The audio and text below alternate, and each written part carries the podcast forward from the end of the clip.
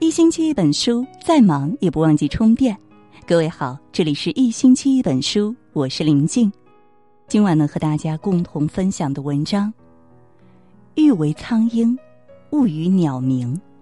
下面我们就一起来分享。荀子云：“与凤凰同飞，必是倦鸟；与虎狼同行，必是猛兽。”一个人能走多远，取决于与谁同行。和积极乐观的人在一起，内心充满正能量；与智者同行，生命充满睿智；与高人同行，将会走上人生巅峰。和谁在一起，便会有怎样的人生。庄子在《秋水篇》写道：“井蛙不可言海，夏虫不可言冰。”深井中的青蛙自然不懂大海的宽阔，夏天的虫子因为时节无法感知冬天。层次不同的人永远都无法聊在一起，圈子不同的人更是不必强融。三国时期，管宁与华歆是同窗好友，关系十分交好。但随着时间的推移，两人之间的差距越来越大。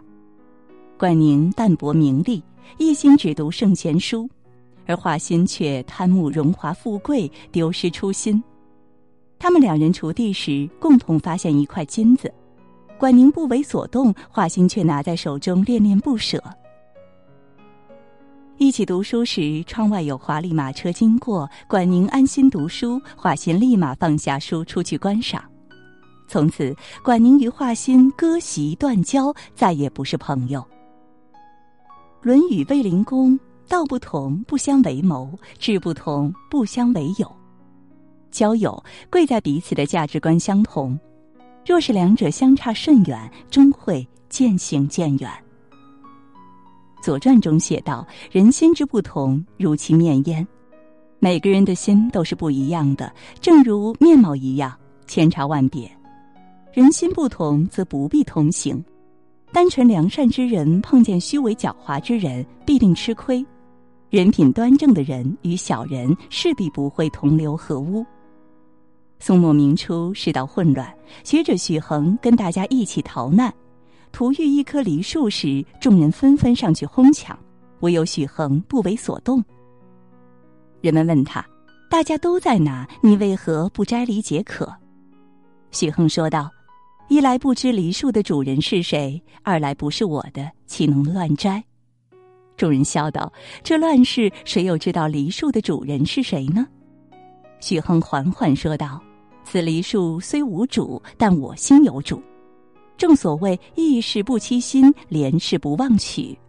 真正的义士，即使在没人监督之下，依旧会用心来约束自我；廉洁之事不会因没人看见就生贪恋。思想境界不同，自然无法交流；彼此目标不同，无法结伴而行。人各有志，志向有着高低之分，不必打搅。人心更是有着大小之分，不必强求。荀子劝学中写道：“蓬生麻中，不服而至；白沙在涅，与之俱黑。”蓬草生长在大麻田中，即使不用扶，自会停止；白沙混在黑土之中，会逐渐染黑。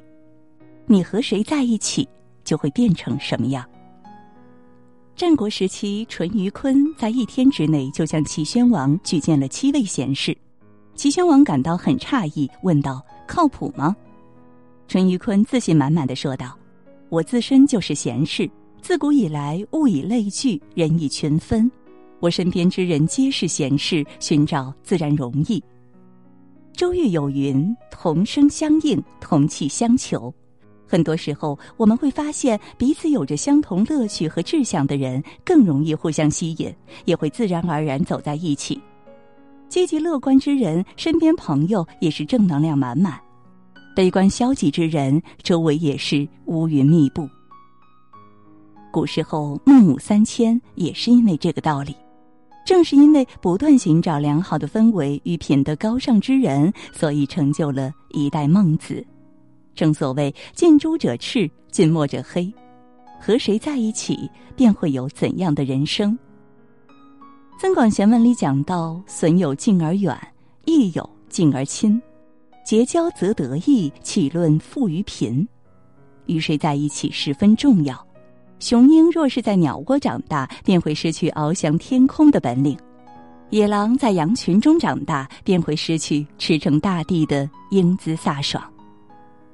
人一生能走多远，正是看与谁同行。欲为苍鹰，勿与鸟鸣。请您转发分享，弘扬中华传统文化。